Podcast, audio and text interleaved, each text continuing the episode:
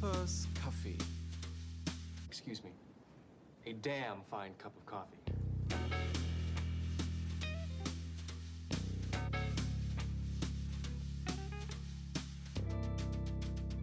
Coopers Kaffee.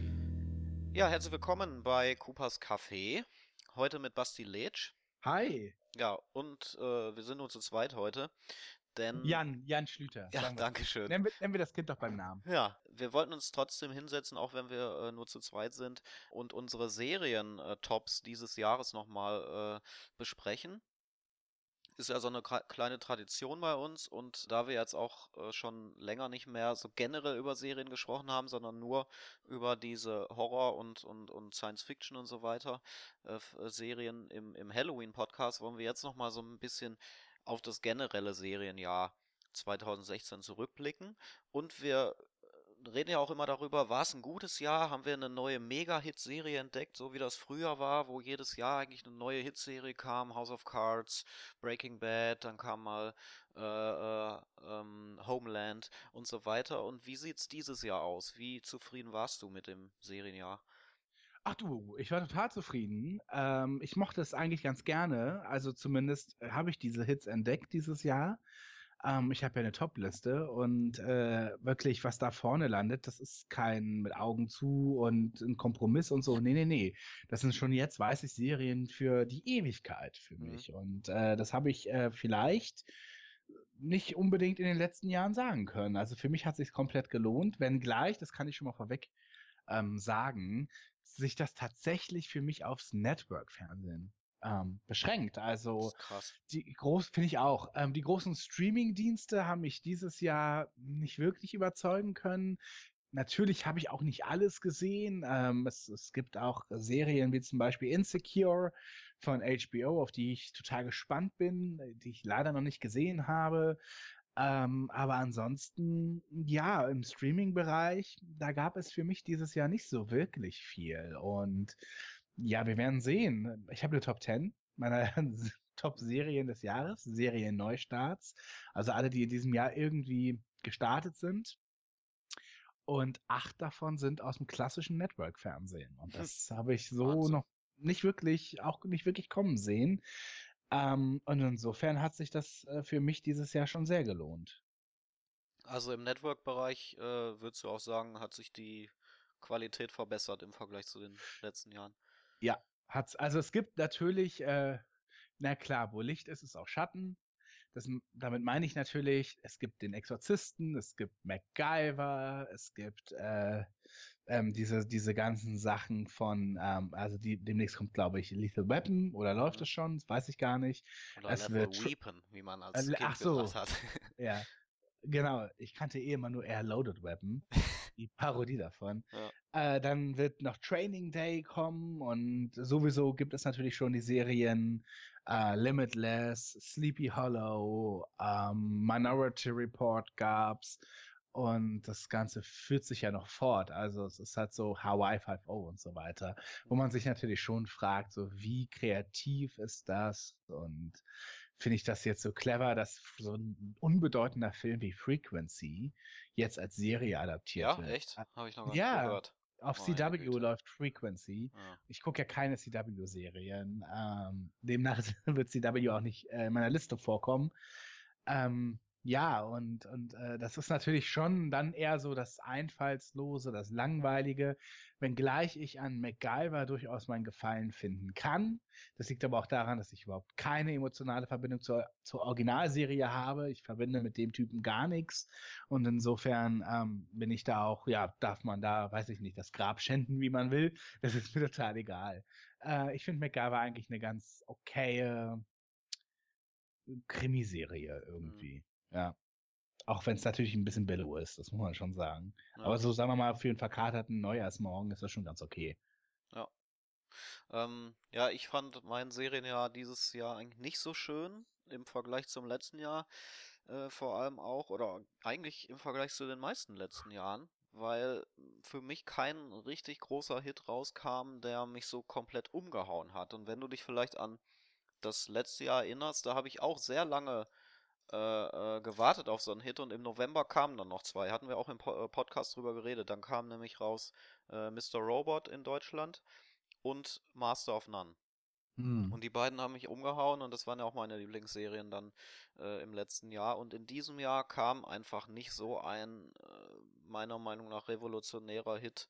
Ähm, das Wahnsinnigste, was ich in diesem Jahr gesehen habe, war keine Serie, sondern es war eine Reality auf Netflix, eine japanische, die Terrace House heißt und so ein bisschen Big Brother ist, aber in authentisch würde ich jetzt mal sagen und ohne, äh, ja, ohne Skript das ist was, worüber ich sehr gern nochmal reden würde im, im nächsten Jahr. Das war so mein erleuchtendes Erlebnis des Fernsehjahres 2016. Im Serienjahr fand ich teilweise enttäuschend, beziehungsweise kam ich auch zu wenig dazu, neue Sachen mir anzugucken. Vielleicht ist das auch eine Konsequenz. Äh, wenn man so viele Serien guckt, dann hat man ja immer mehr, was man anhäuft, weil ja automatisch auch neue Staffeln jedes Jahr rauskommen. Und dann musst du halt weiter gucken, Homeland. Du musst weiter Hm, gucken, House of Cards und so weiter. Und Aber wenn ich, kommst, ja, wenn ich an so eine Reality-Show denke, wie äh, Big Brother oder eben Terrace House, mhm, dann hast du ja auch gleich eine ordentliche Stückzahl, die du Ja. täglich abarbeiten gucken Ja. musst irgendwie. ja, stimmt. Ja, also letztendlich ist es immer ein Zeitkontingent, was man zur Verfügung hat. Und ja, da hast du schon ganz recht. Ich, ich äh, nehme dann das immer dafür, wo ich am meisten unterhalten werde oder glaub's am meisten zu unterhalten werde. Und das war eben dies, dieses Jahr sehr viel Terrace House, äh, wo viele Stunden Fernsehen bei draufgegangen sind und eben weniger neue Serien, weil ich halt, ich habe äh, dieses Jahr Fargo die zweite Staffel geguckt, ich habe Black, Black Mirror die dritte Staffel, House of Cards geguckt, ähm, sehr viel American Horror Story aufgeholt von den letzten Jahren und äh, da bleibt dann halt automatisch weniger äh, an neuen Serien. Wenn man so über Trends redet in, im Serienuniversum, finde ich es einer relativ äh, herausstechend im Comedy-Genre beziehungsweise im Dramedy-Genre, dass dieses Genre immer äh, erfolgreicher, erfolgreicher und wichtiger wird. Auch bei den Streamern. Es gibt auch ein paar Artikel, die vielleicht kann man die verlinken, ähm, die über den Aufstieg der sogenannten Sadcom oder Millenni Millennial Sitcom sprechen. Ähm, das sind eben solche Dramedies, meistens sind keine, keine, es sind eigentlich keine Comedies, sondern eher so halbstündige Dramen, die über die Generation äh, Y, also die die Generation Y porträtieren, also die 20 bis 35-Jährigen. Ähm, das ist Master of None zum Beispiel, was im letzten Jahr war. Und dieser Trend hat sich meiner Meinung nach in diesem Jahr deutlich fortgesetzt mit Love von Netflix, Easy von Netflix, BBC hat Fleabag rausgebracht, Flowers, es gibt ähm, Insecure. Insecure, Atlanta, Ja. Divorce könnte man nennen, auch wenn das die Generation drüber ist, aber auch Oder halt dann natürlich auch Better Things. Better Things, absolut. Ja. Also diese Real-Life-Dramedies Ja, würde ich die jetzt. man, also ja. ich sag mal, äh, die sind sicherlich relevant. Sie sind keine Quotenhits. Das Nee, ist nee, keine keinen einzige. Serie davon ein Hit tatsächlich. Aber sie sind relevant, sie sind Award-Lieblinge und sie sind sicherlich auch ansonsten wertvoll, wenn man Ja. so urteilen möchte. Ähm, Und übrigens, stimmt. Aber äh, das wird, das wird, das wird ein Nischenphänomen sein. hm.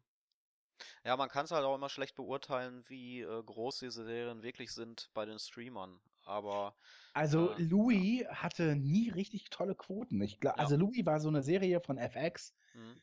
die wir beide ja sehr lieben Ja, und wollte ich äh, übrigens gerade sagen, wenn man die Artikel durchliest, dieses Phänomen oder dieser Trend wird auf Louis zurückgeführt. Ja, Also Louis ist so. der Pionier Ja. dieser Art von und, Serie. und Transparent und, und Mhm. Girls, so diese Art. Ja, Girls aber gehört natürlich dazu, klar. genau, aber aber mit äh, Louis sehe ich das auch so. Das ist äh, Louis ist tatsächlich äh, macht auch ein bisschen depressiv und Mhm. trotzdem ist es häufig lustig, Mhm. super weird. Ähm, und äh, das ist äh, aber nie ein Riesenhit gewesen. Also gerade die letzten Staffeln von Louis, die liefen auf FX nicht sehr erfolgreich. Mhm. Da bleibst Nee, du das so bei stimmt. 300, 400.000 Ja, Zuschauern. ne? ja. So eine, halt, so eine, so eine American Horror Story Staffel kriegt dann mal eben 3, 4 Millionen. ja, stimmt. Und es ist Autorenfernsehen, das sieht man halt auch. Also das, was zum Beispiel Jerry Seinfeld in den 90ern Seinfeld produziert hat, jetzt kommen halt diese Stand-up-Typen oder Stand-up-Comedians wieder und machen ihre eigenen Shows komplett frei. Also Louis ist nur der Anfang gewesen und eben auch der Pionier, der den Boden bereitet hat, eben für Aziz Ansari ähm, mit, mit Master of None. Ja. Oder äh, ich weiß nicht, wie heißt sie von Insecure? Weiß ich auch nicht. Ja, egal. Auf jeden Aber- Fall sind diese, sind das alles Autorenserien. Und Louis C.K. hinter Louis, Mastermind und Darsteller, ähm, der ist ja auch verantwortlich für solche Serien wie Better Things, Ja. Baskets, Ja. äh, auch auf FX. Ähm, und Äh, dann One gibt's auch noch, dann gibt es auch noch Maron. Ja, Maron, ja, richtig. Genau, also das ist auch so völlig weird und verkopft. Also eine ganz eigenartige Comedy-Show. Ähm, du hast schon recht, das ist schon, das kann man auch irgendwie jemandem nicht so richtig erklären. Also es ist definitiv kein Schenkelklopferhumor. Äh, Sadcom trifft es eigentlich ganz gut. Das hatte ein, ein äh, Journalist mal geschrieben oder eine Journalistin. Also die, die, ja, traurige Sitcom sozusagen. Es geht halt immer darum, um Selbstfindungsprozesse, gerade wenn es um die Generation Y geht, ähm, oder um die, diese Fragen, ähm, was ist einem wichtig im Leben, so. Mhm. Und das ist, äh, ich gucke das ganz gerne. Übrigens, Easy bei Netflix ist von Joe Swanberg. Auch einer dieser typischen, äh, äh, ähm, ja, Mumblecore-Vertreter oder von diesen Leuten, die diese Art von Filmen machen, die. äh, Genau. Ja. Also wir hatten in den 90ern sowas wie das dänische Dogma-Kino. Mhm. Und heute ist das eben diese Mumblecore-Geschichte. Das heißt, äh, mit wenig Aufwand, wenig Beleuchtung, viel improvisiert, werden halt Großstadtgeschichten junger Leute erzählt. Und das ist alles so eine Art Klüngel. Also Ja, Dialog über, über Handlung. Also die Handlung ist irrelevant, es geht nur darum zu zeigen, wie Leute leben. Möglichst Und- authentisch. Und das sind halt häufig Leute, die ähm, untereinander halt immer wieder zusammenarbeiten. Das ist ein Klüngel halt, eine Vereinigung, wenn man so will. Und in dem Achso, Zusammenhang du muss meinst die man Produzenten, ja, genau. und auch Darsteller und auch Ja. Regisseure und so. Und in dem Zusammenhang muss man natürlich auch die Gebrü Gebrüder Duplass Ja. erwähnen, die ja Togetherness auch gemacht haben, was auch komplett ins Setcom fehlt, äh, fällt. Ja. Ja, genau. Ja, also eine interessante Entwicklung und auf der anderen Seite, ja, haben wir eben diese schlechten Rip-Offs und Revivals Stimmt. Ja. über Fuller House zu äh, wir machen MacGyver und bald kommt eine weibliche Magnum, die ist die Tochter von Tom Selleck. Ähm, und das, oder man hat versucht, Cruel Intentions wieder auf die äh, Flimmerkiste zu bekommen.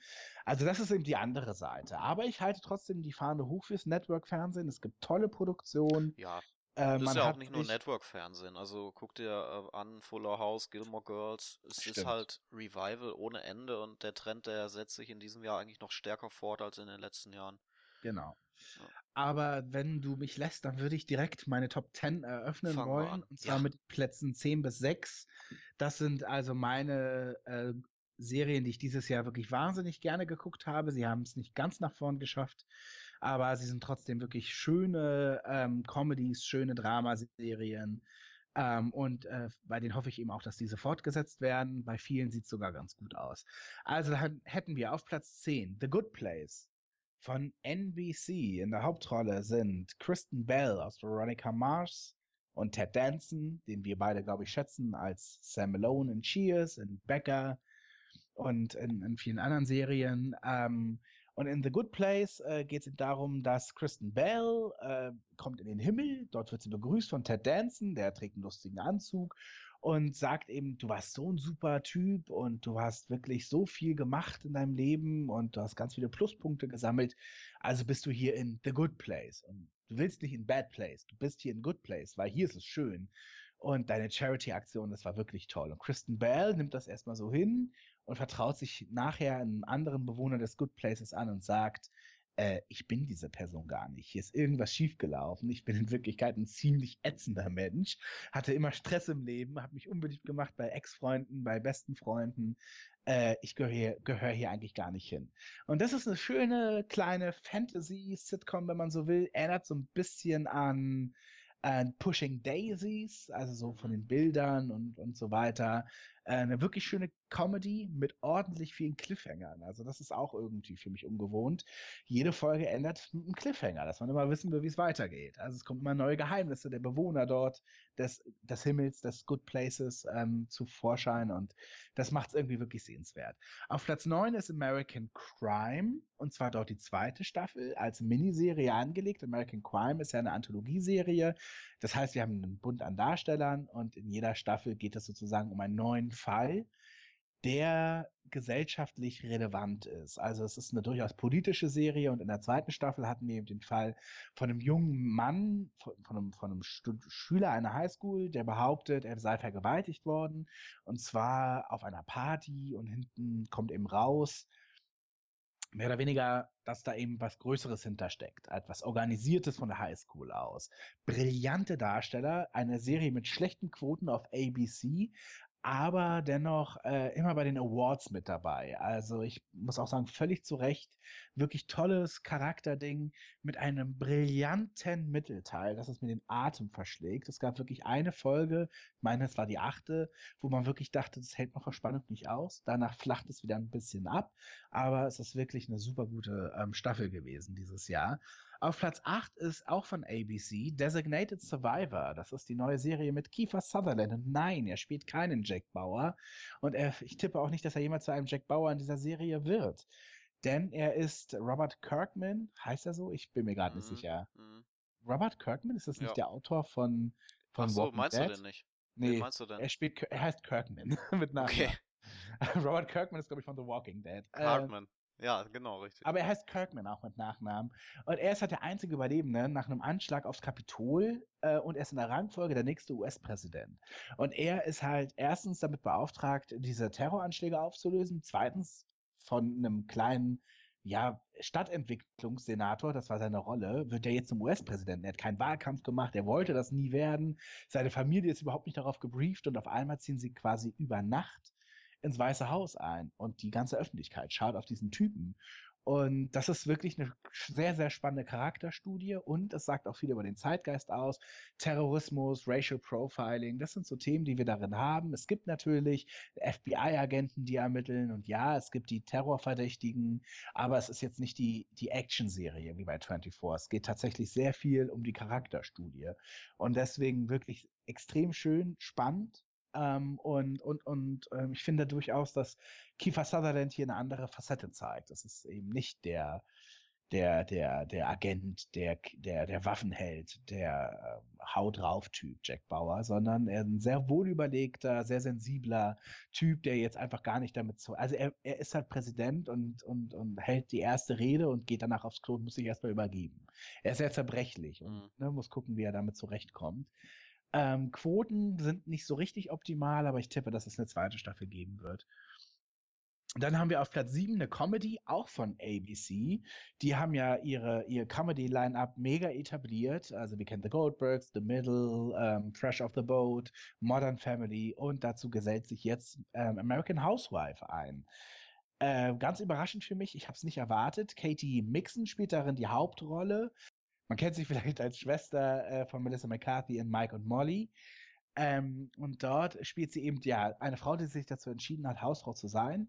Und sie hat wahnsinnig viele Komplexe, denn sie hat zugenommen, seit ihre Kinder zur Welt gekommen sind. Und sie muss sich halt gegen diese Stepford äh, Wives durchsetzen, die eben in diesem Vor in dieser Vorstadt, in der sie leben, ähm, äh, ja alles beherrschen. Also sie hat Nachbarinnen, die sind Fitnessgurus, die haben äh, ihre Fitnessarmbänder dabei, äh, strahlen nach äh, außen alles aus, was perfekt zu sein scheint. Und ähm, ja, sie, sie, sie hat halt selber ihre, ihre, sie ist neurotisch, ähm, sie ist äh, nicht so motiviert, sie sieht auch in Leuten häufig das Schlechte, sie ist nicht so ein wahnsinniger Optimist und muss sich eben versuchen, äh, da durchzusetzen. Es reiht sich halt perfekt in diese Smother-Sitcoms ein, also diese Super-Mothers sozusagen, wie wir sie eben kennen aus den anderen Serien äh, von ABC. Und ähm, ich finde sie wahnsinnig lustig, tatsächlich, und extrem unterhaltsam. Und deswegen äh, völlig überraschend für mich auf Platz 7. Ich hätte es so nicht kommen sehen. Und auf Platz 6 ist eine Fox-Serie, die einzige für mich heute.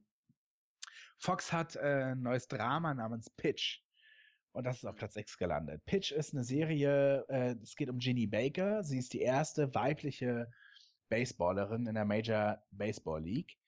Ähm, sie spielt mit Männern. Sie ist die einzige Frau in der ganzen Liga und sie ist schwarz und sie muss sich durchsetzen gegen Sexismus, gegen zu hohen Druck von der Presse. Sie wird als die absolut neue Galionsfigur der Frauenbewegung aufgebaut und sie will eigentlich nur Baseball spielen. Im Team selbst wird sie natürlich argwöhnisch äh, beobachtet. Die ganze Aufmerksamkeit liegt auf einmal auf Ginny Baker und damit kommt sie nicht wirklich zurecht. Ähm, sie hat aber in dem Teamkapitän einen Freund gefunden.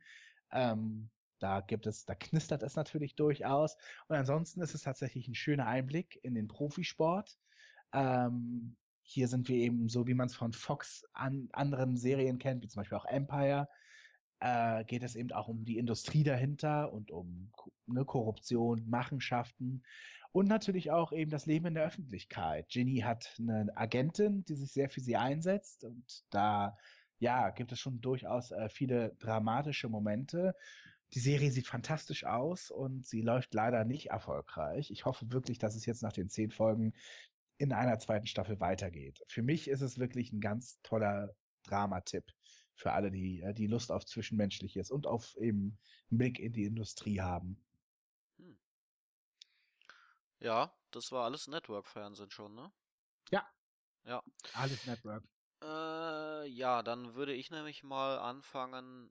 Also ich habe jetzt keine, keine 6 bis 10 irgendwie, weil ich, wie gesagt, weniger geguckt habe. Ich habe ein paar Sachen, die man so Honorable Mention oder so könnte man das nennen. Also irgendwelche Serien, die ich leider auch nicht zu Ende geguckt habe, die aber so gut sind, dass ich sie zu Ende gucken will und von denen ich weiß, dass sie großes Potenzial haben, die ich zum Beispiel nur angetestet hatte, um ein Review drüber zu schreiben. Ähm, das war unter anderem The Path im Frühjahr mit, ähm, wie hieß er denn von, von Breaking Bad? Aaron Paul? Aaron, Aaron Paul, genau, die neue Serie von Aaron Paul.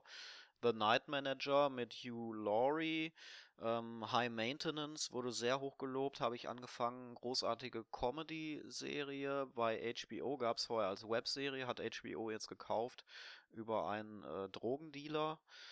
Ähm, Westworld will ich unbedingt sehen. Noch habe ich angetestet, die ersten beiden Folgen haben mir sehr gefallen weil ähm, das eine Art, also es könnte eine Serienrevolution sein, weil sie eben eine Meta-Ebene entwickeln für eine Serie und äh, ähm, sozusagen das Seriengenre oder den Serienkosmos an sich betrachten. Auf eine sehr skurrile Art und Weise. Also ich, sag, ich sag mal, sie machen etwas oder es deutet sich etwas an, ähm, was es noch nie gegeben hat bei einer Serie und das finde ich ja immer spannend. Ähm, und ganz früh aus dem Jahr Billions äh, mit Damian Lewis von Homeland, äh, eine äh, Serie über ähm, Hedgefondsmanager, glaube ich, weiß ich gar nicht mehr. Habe ich auch die ersten beiden Folgen angefangen, fand ich großartig und habe es dann aufgehört, weil es irgendwie, weil ich mir dann zu bequem war, äh, das irgendwie zu kaufen oder so, ähm, weil ich halt sehr viel einfach nur Netflix einschalte und dann guck, was bei Netflix läuft und Billions gibt's halt eben nicht bei Netflix und die anderen Sachen alle auch nicht. Ähm, aber das sind Sachen, die ich äh, auf jeden Fall gucken will und die auch eigentlich alle sehr gut besprochen waren. Also wer Serien sucht, ähm, kann da auf jeden Fall mit reinschauen. Und äh, was ich ganz vergessen hatte, ich habe sehr viel Zeit auch für, bei Twin Peaks verbracht dieses Jahr. Hatte ich, glaube ich, im Podcast gesagt, dass ich Twin Peaks ja nochmal einen Rerun gemacht hatte.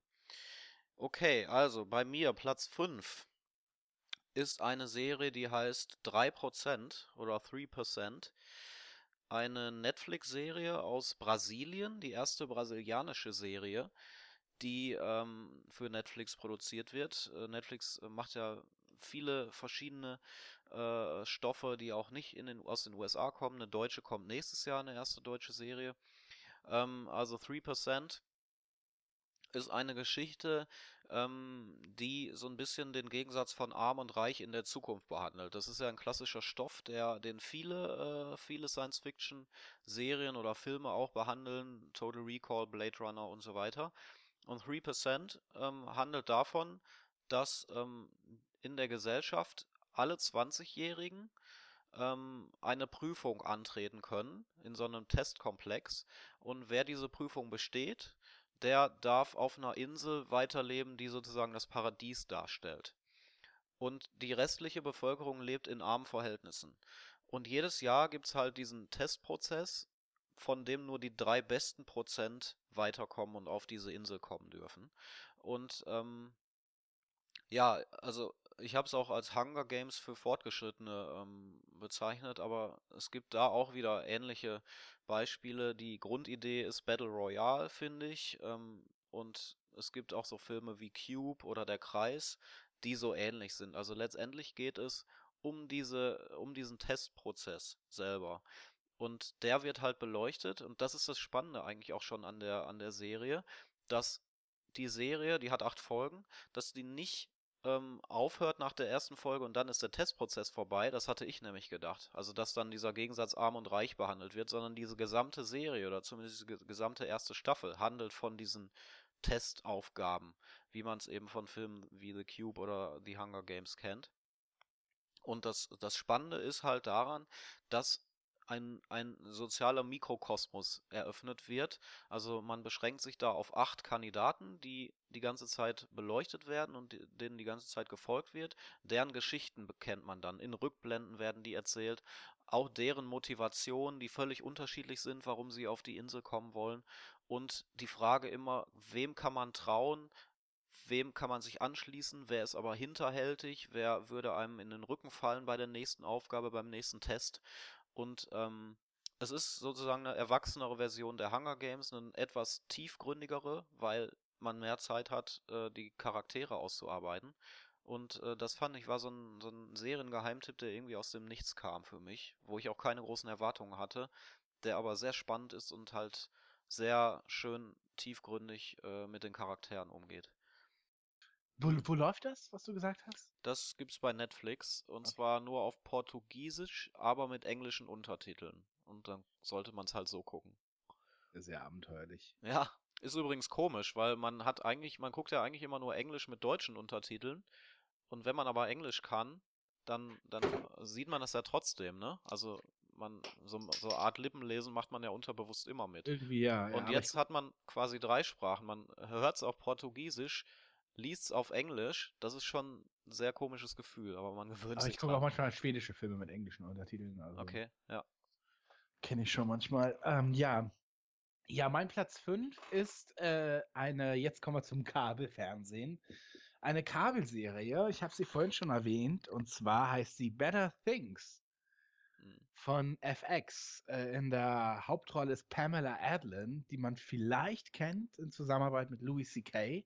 Sie spielt in Louis eine Art Daueraffäre von ihm. Äh, beide haben dort Kinder und die Kinder spielen ab und zu miteinander, klassisch Playdates. Und hin und wieder haben Louis und, und sie Sex in der Serie. Und sie hat die Ehefrau von Louis gespielt in Lucky Louie, der kurzlebigen HBO-Serie. Und Pamela Adlon hat jetzt eine eigene FX-Comedy-Show. Ähm, und, und sie wird produziert natürlich von Louis C.K. Äh, ja, und darin geht's halt um eine junge, nee, darum, darin geht's halt um eine Schauspielerin, die ähm, in, den, in den 90ern durchaus mal Erfolg hatte in ein paar Serien ähm, und heute tatsächlich sehr um, um Rollen im Business kämpfen muss. Äh, sie, sie, sie ist viel auf in Casting-Terminen, sie hat eine Agentin und ähm, man sieht hin und wieder auch mal prominente Leute, wie zum Beispiel Constance Zimmer aus Unreal, äh, auf die trifft sie dort mal bei dem Casting, die spielt sich selbst oder auf David Duchovny trifft sie, mit dem hat sie eine Rolle, äh, teilt sie sich äh, eine Szene in einer Serie, äh, die die beiden spielen. Und insofern hat man da schon mal so ein paar Star-Auftritte und ansonsten ist eigentlich das Kernstück halt die Rolle als Mutter. Sie hat drei Töchter, die ähm, im, im besten Teenageralter sind. Also eine ist ungefähr 16, eine ist 14 und eine ist 11 oder so. Und ähm, ja, da muss sie das quasi alles balancieren. Dann hat sie auch noch die alleinstehende Mutter, die neben einem Gartenhaus wohnt. Hm, ich gebe zu, es klingt wie eine klassische Sitcom. Aber äh, es ist halt so, wie man ja im FX-Comedies kennt, äh, durchaus auch etwas äh, traurig, etwas äh, banal manchmal, aber es ist tatsächlich eine wahnsinnig liebenswerte Familiengeschichte. Und ich mag halt ihre Rolle in dieser Serie total gerne. Und ähm, ja, sie versucht eben äh, durchzukommen mit wahnsinnig viel Wein, mit Freundinnen, sie kifft und ähm, ja, versucht eben irgendwie sehr realistisch mit ihren Kindern umzukommen. Also sie ist jetzt keine Übermutter, keine wahnsinnig beschützende, sondern schon welche, schon eine, die Ansagen macht und die eben mit denen sehr realistisch spricht. Ja, also dann gibt es dann eben so Szenen, wo dann irgendwie der beste Freund der Tochter versucht, sie anzubaggern und sie muss irgendwie damit umgehen. Oder eine Lieblingsszene von mir, eine Folge beginnt damit, äh, wir sehen sie, wie die Kamera ist ähm, eben fokussiert auf ihr Gesicht. Sie, sie liegt scheinbar auf etwas und wir sehen, wie sie auf und ab geht und stöhnt und ihre Haare hängen im Gesicht und sie schwitzt und sie beißt sich irgendwie in die Lippen und stöhnt und, ah, und macht weiter. Und dann sehen wir einfach nur, wie sie gerade das Klo stopft. Mhm. also das mit so einem Pömpel irgendwie das Klo auspumpt. Was ich persönlich wahnsinnig witzig finde. Weil wir halt denken, okay, sie hat Sex. Und dann siehst du sie halt bei so einer profanen Arbeit. Das fand ich irgendwie wahnsinnig lustig. Äh, ja, und die ganze Serie ist extrem hübsch und ist auch verlängert, geht in die zweite Staffel äh, nächstes Jahr und äh, reiht sich für mich halt tatsächlich wahnsinnig schön in die Setcoms ein. Mhm. Ja. Muss ich auf jeden Fall gucken. Das würde ich dir auch empfehlen. Ja. Also, das ist wirklich echt hübsch. Ja. Ähm, Platz 4 bei mir wäre Stranger Things. Ähm, ich glaube, da braucht man gar nicht mehr viel zu sagen. Eine der großen äh, Serien dieses Jahr gehypt. Äh, ohne Ende. Ähm, Überraschend auch. Ja, ein... relativ überraschend kam es im Sommer, so aus dem Nichts eigentlich, ja. Und auch überraschend ein Award-Liebling. Also ja. habe ich jetzt auch nicht kommen sehen. Ja. Aber ich war für, ich war ich war begeistert von von der Serie. Es war halt auch eine schöne Sommerserie. Es war jetzt nicht mein absoluter Favorit, deswegen nur auf Platz 4, aber wer dazu mehr hören will, der kann auch in unseren Halloween Podcast von diesem Jahr reinhören, da haben wir die Serie dann auseinandergenommen.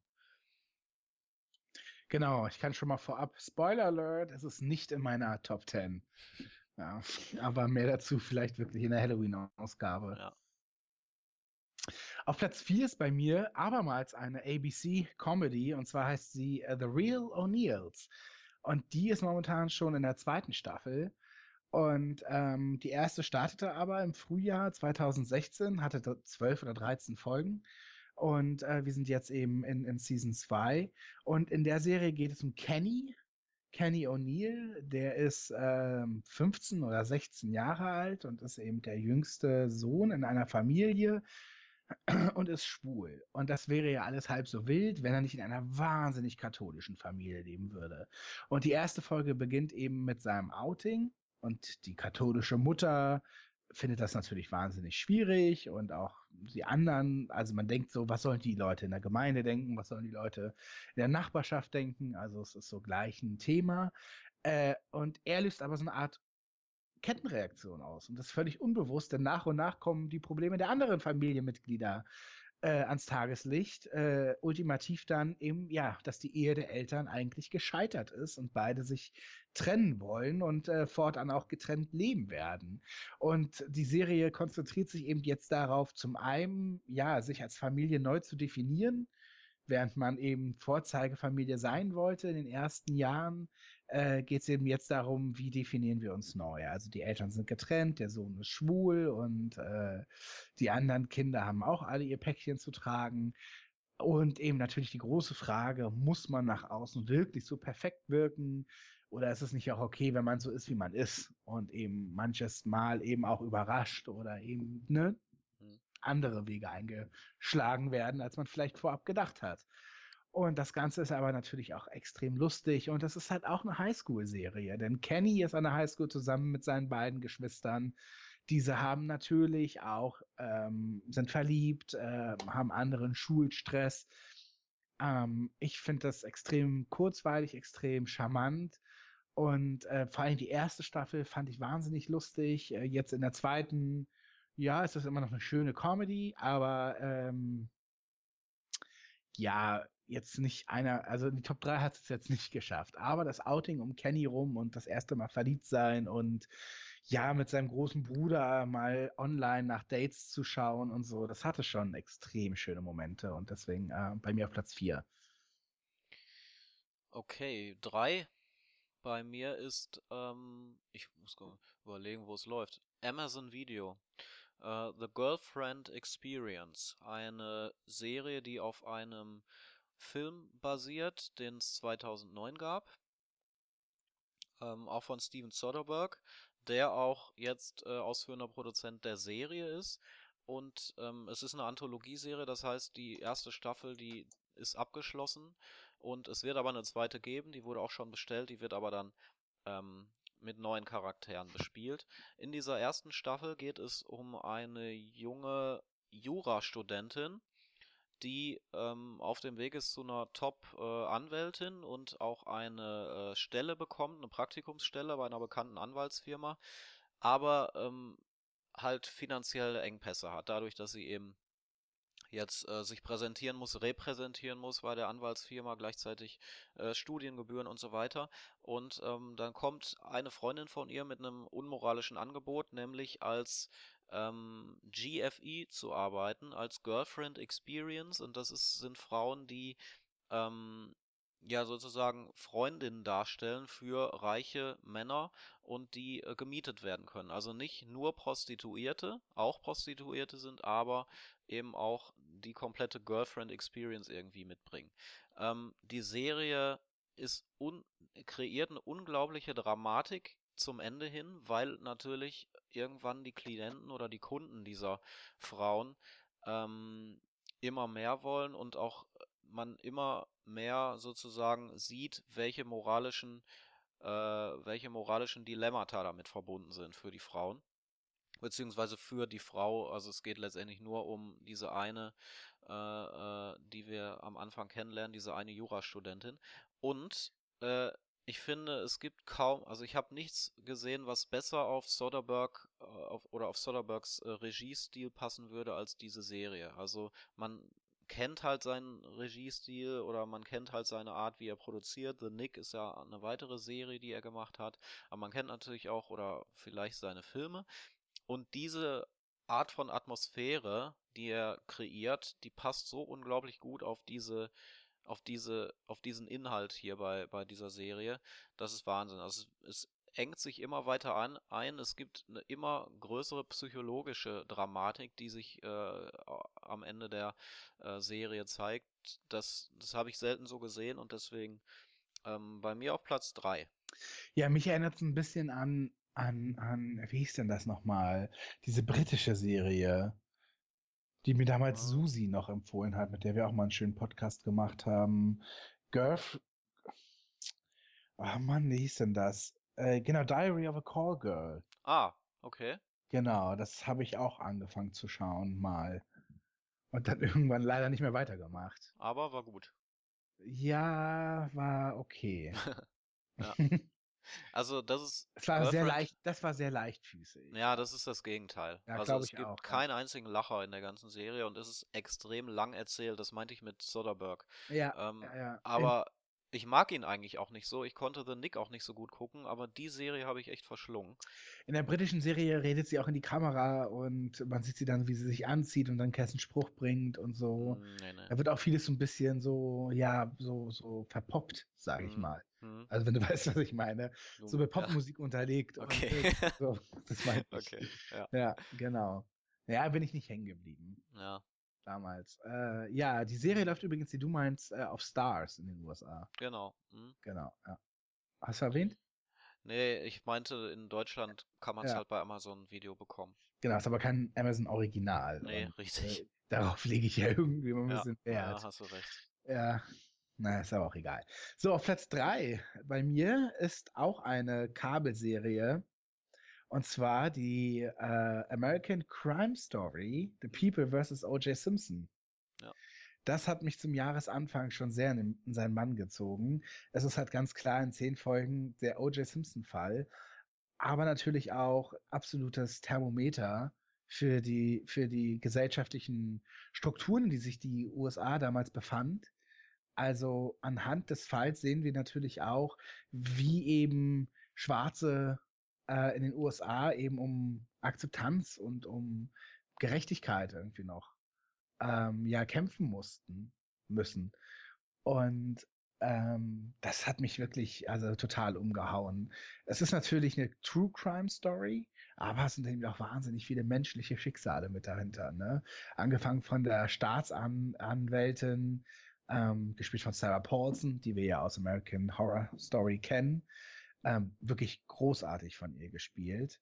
Ähm, dann um, um O.J. Simpson, dessen Verteidiger und, und, und, und das, der Stab noch im Hintergrund.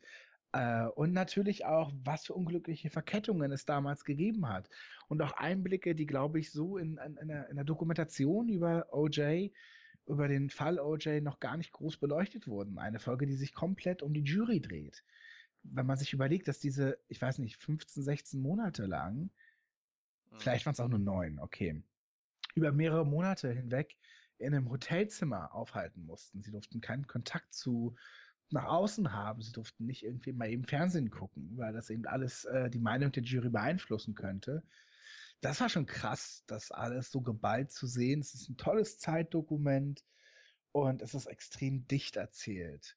Also es ist, es ist, es ist irgendwie, wie ich finde, alles ist irgendwie relevant. Und auch wenn man denkt, ja gut, mussten die Kardashians dort unbedingt porträtiert werden ja, ich finde schon fast, denn es geht eben auch um die mediale Berichterstattung dahinter, wie die Verfolgungsjagd von O.J. Simpson einfach komplett, ah, ja, die, die, die das Land in, in, in medial eben sozusagen in die Zange genommen hat. Oder? Naja, ja. medial äh, irgendwie einfach für Aufmerksamkeit gesorgt hat. Und natürlich auch, wie Robert Kardashian, einer der Verteidiger Simpsons, dann eben zu einer öffentlichen Figur wurde der dann später, ähm, ja, eben natürlich Vater der Kardashian äh, äh, Kinder war. Und deswegen äh, finde ich das einfach wirklich ein ganz tolles Dokument, wie das erzählt. Es ist extrem aufwendig gemacht und es ist geschrieben von Scott Alexander und Larry Karaszewski, die ich auch großartig finde. Es ist einfach wahnsinnig dicht erzählt und zu keiner Minute irgendwie müde für mich. Es hat mich komplett in den Bann gezogen. Und ich finde es auch eine ganz tolle Serie zum Bingen. Also das wäre irgendwie auch was so für 1. Januar und 2. Januar fürs ZDF ab. Ja, ja ich habe es ja auch angefangen. Wir haben auch im Podcast schon mal drüber geredet, mhm. über die ersten Folgen. Ähm, ist auch so eine der Serien, die irgendwie liege, liegen geblieben sind bei mir übers Jahr und die ich irgendwie nachholen muss. Ja, würde ich dir wirklich empfehlen. Ja. Also wer Bock auf True Crime hat, ähm, dem sei es auf jeden Fall empfohlen. Und ansonsten empfehle ich es auch wirklich Leuten, die ja wahnsinnig spannende moderne Zeitgeschichte nochmal erleben wollen. Aber auch im Einzelnen, einzelne Charaktere. Das ist total greifbar. Ich bin hm. gespannt, wie man das in der zweiten Staffel hinbekommen will. Also die zweite Staffel soll sich wohl um Hurricane Katrina drehen. Ja. Ähm, da bin ich jetzt erstmal ratlos, ehrlich gesagt. Aber auch hier vertraue ich fast auf einen Augen, augenöffnenden Moment. Also, ähm, dass das ist wirklich äh, dann auch in Einzelschicksalen total greifbar wird. Ich weiß ja, dass es bei Hurricane Katrina auch Gerichtsurteile gab, Verhandlungen ja. gab und ähm, ja, das, das wird sicherlich ein Thema jetzt hier sein, dann in, im nächsten Jahr. Okay. Ähm, Platz Nummer zwei bei mir ist eine der Serien, die in dieses äh, Satcom-Genre fallen, worüber wir gerade geredet hatten, nämlich Love. Auch von Netflix, äh, ist in diesem Jahr rausgekommen, von Judd Apatow. Und äh, man kann halt, wie gesagt, bei diesen Sitcoms oder Millennial-Sitcoms schlecht über eine Handlung reden, weil es halt keine herausstechende Handlung gibt oder keine Dramaturgie gibt. Es gibt äh, immer nur so Versatzstücke oder, oder Szenen, die man halt wiedererkennt normalerweise.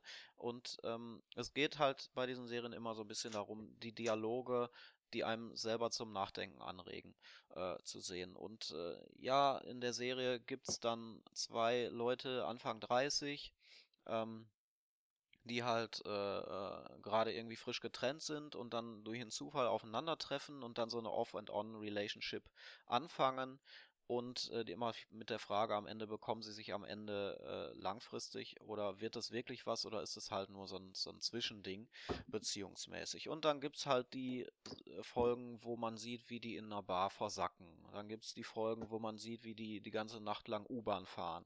Dann gibt es die Folgen, wo sie irgendwelche bekloppten Freunde treffen äh, und mit denen um die Häuser ziehen. Dann gibt es Folgen, wo sie äh, ja andere Leute wieder daten und so weiter. Also dieser Slice of Life äh, dieses Slice of Life-Thema, immer aber auf eine äh, sehr äh, erfrischende Art, auch weil die Schauspieler hervorragend sind. Gillian Jacobs und Paul Rust. Paul Rust äh, auch äh, einer, der mitgeschrieben hat an, äh, an, dem, an dem Drehbuch. Und ich habe, wie gesagt, viele dieser Setcoms gesehen. Das ist die, die ich am ehesten empfehlen würde. Und äh, ja, nach Master of None, äh, was, was im letzten Jahr, was ich großartig fand, fand finde ich das äh, einen schönen Nachfolger. Kommt auch eine zweite Staffel übrigens im nächsten Jahr. Ja, wird auch noch von mir geschaut. Hm? Und wurde mir empfehlen. auch schon von so mancher Hörerin empfohlen. Ja. Äh, gibt auch einige Leute, die jetzt gar nicht so Serienkenner sind, aber die, die Netflix haben, von denen haben es die meisten irgendwie gesehen. So nebenbei auch. Es ist eine schöne Serie, die man auch mehrmals gucken kann, wie, wie eine Sitcom. Äh, hat auch tatsächlich einige lustige Momente, ist also nicht so eine dieser Sitcoms, die, die, wo einem das Lachen im Halse stecken bleibt oder so, sondern auch echt äh, wechseln sich dramatische und lustige Momente sehr gut ab. Ja, fast ausschließlich dramatisch geht es äh, bei mir zu, um Platz zwei. Und das ist die NBC-Serie This Is Us. Und das ist für mich wirklich haarscharf die Nummer eins geworden. Mhm. Ähm, es ist eine Familienserie. Und zwar äh, geht es um äh, eine Familie, die äh, wir in zwei Zeitebenen kennen. Nämlich zum einen um die heute 36-jährigen Geschwister, äh, auf deren Namen ich jetzt leider einzeln nicht komme. Ähm, und äh, äh, davon sind zwei ein Zwillingspaar und ein adoptiertes Kind, ein schwarzer Junge, ähm, der eben jetzt 36 ist, genauso wie seine Geschwister. Sie sind alle am gleichen Tag geboren. Und ähm, deren Lebensverläufe sehen wir und wir sehen auch die Lebensverläufe der Eltern und zwar in dem zweiten Zeitstrang, der 1989 spielt. Die Kinder sind erst neun Jahre alt und wir sehen eben, wie die Eltern mit diesen Kindern zurechtkommen und umgehen. Und dadurch ergibt sich natürlich ein Bild, welche ja, Ereignisse der Kindheit haben heute noch einen Einfluss auf das eigene Leben mit 36. Hm. Ähm, das ist wirklich unwahrscheinlich packend. Ich sag, in seinen besten Momenten erinnert es echt an Six Feet Under. Also die Charakterstudie ist so tief. Diese familiären Strukturen, die Zwänge, die, die, die kleinen Lappalien, die man als neunjähriges Mädchen gehört hat, die halt heute noch einen Einfluss aufs eigene Leben haben. Ja, einmal falsch geschimpft oder einmal falsch bestraft als Kind, kann es heute noch eben, ja, was mit sich ziehen. Ähm, also das ist wirklich unwahrscheinlich packend. Ich bin wirklich nicht nah am Wasser gebaut. Aber das ist schon hart, was dort passiert. Ähm, es ist aber auch rührend, weil wir eben in Rückblicken immer sehen, wie diese Familie mal zusammengehalten hat und wie diese Probleme heute aber teilweise neu entstanden sind. Also es ist wirklich unwahrscheinlich schön und es ist der absolute Hit in den USA. Es ist NBCs erfolgreichste Serie seit langem. Ähm, sie ist auch nominiert als beste Dramaserie für die Golden Globes, die erste Golden Globe-Nominierung, die NBC in zehn Jahren erhalten hat.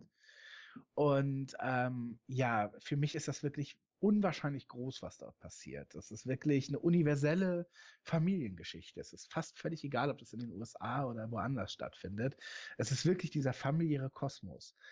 Ähm, und die Figuren sind natürlich eben die fünf, drei Kinder, zwei Erwachsene, zwei Eltern sozusagen, ähm, und jetzt die heutigen Partner der Kinder.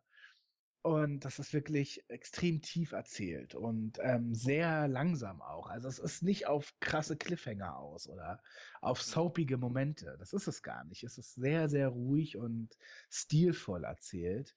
Ähm, und es ist wirklich was fürs Herz, durch und durch. Unwahrscheinlich toll.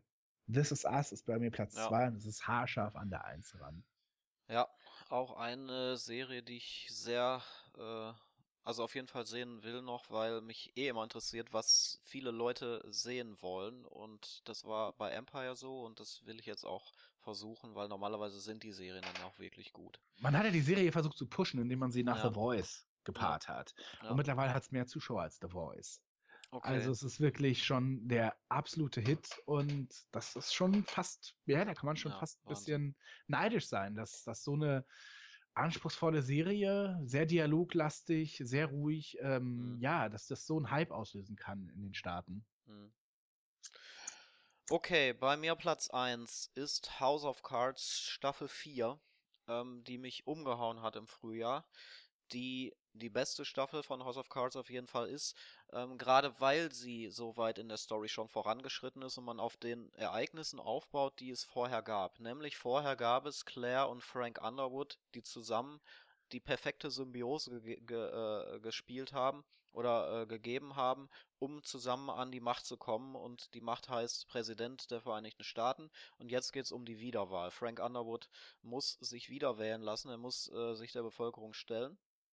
Und diese Symbiose ist aber eben jetzt aufge aufgebrochen. Also in Staffel 3 hat Claire Underwood gesagt, ich verlasse dich. Damit hat Staffel 3 aufgehört. Und in Staffel 4 sieht man eben oder äh, versucht eben das so weit zu kitten, diese, dieses Ende der Beziehung, dass, dass trotzdem die Wiederwahl nicht gefährdet ist. Und diese neuen Spannungen, diese neuen Risse, die zwischen diesen beiden Machtfiguren äh, entstehen, die machen diese Staffel aus und äh, Robin Wright spielt äh, ja Claire Underwood und Claire Underwood wird eigentlich zum Hauptcharakter. Also sie stellt Frank Underwood in den Schatten. Es geht um sie letztendlich und das ist großartig dargestellt. Auch ähm, äh, visuell spielt man da mit warmen, kalten Farben hervorragend. Ähm, es, es ist unglaublich facettenreich, wie die Charaktere, die beiden nochmal ausgearbeitet wurden. Und äh, ja, deswegen für mich Platz 1, die mit Abstand beste äh, Staffel House of Cards. Ja, und ich werde es wahrscheinlich nie sehen, weil ich einfach echt nie in House of Cards reingekommen bin. Ja. Also ich habe es versucht zweimal und es hat nie funktioniert und ich glaube, der Zug ist abgefahren. Ich glaube, ich bleibe, wenn das äh, Weiße Haus-Thema ist, dann doch eher bei Scandal und Shonda Rhimes. Also da mag ich es wahrscheinlich echt einfach Ja. nur soapig. Ähm, ja, ich weiß es war, glaube ich, zu würdigen, aber ähm, meins wird es nie werden. Ja, mein Platz 1 ist, da kann ich es ehrlich gesagt ganz schnell machen, weil wir schon über diese Serie gesprochen haben und ich gebe zu, ich habe etwas getrickst, denn sie ist offiziell im November 2015 gestartet, hatte dann nur Mm. eine Folge und die restlichen Folgen liefen dann im Jahr 2016, deswegen zähle ich jetzt zu diesem Jahr und es ist meine 2016er Lieblingsserie. Sie ist ebenfalls von NBC und das hätte ich niemals erwartet, dass dieser kleine Network, der ewig nichts mehr gerissen hat, für mich auch nicht, ähm, jetzt auf Platz 1 und 2 gelandet ist. Und zwar ist meine Lieblingsserie die Comedy-Show Superstore. Ah, ja, die habe ich dieses Jahr ja gesehen. Genau, Superstore, mega lustig. Ist wirklich das, ich krieg wirklich Bauchschmerzen vor Lachen. Ähm, es ist auch die beste Serie momentan einfach. Also auch besser als die Sitcoms, die es momentan gibt, die ich ja sonst immer so sehr, für die ich ja sonst so sehr schwärme. Nein, hier sind die Lacher, wären sie vollkommen fehl am Platz. Superstore geht, in Superstore geht es um ähm, einen die Angestellten in einem, in einem riesigen Supermarkt, in einem Warenhaus in den USA namens Cloud9.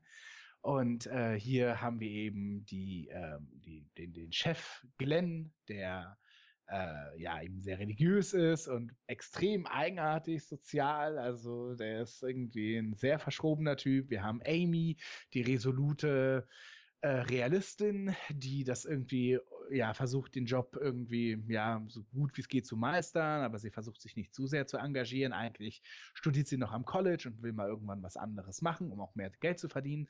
Wir haben den naseweisen Jonah, der ist ein Dropout von einer Business School, der jetzt das eigentlich auch nur so ein bisschen als Überbrückung sieht, aber durchaus einen Spaß in Cloud9 findet, durch die Angestellten und durch seine Verliebtheit in Amy.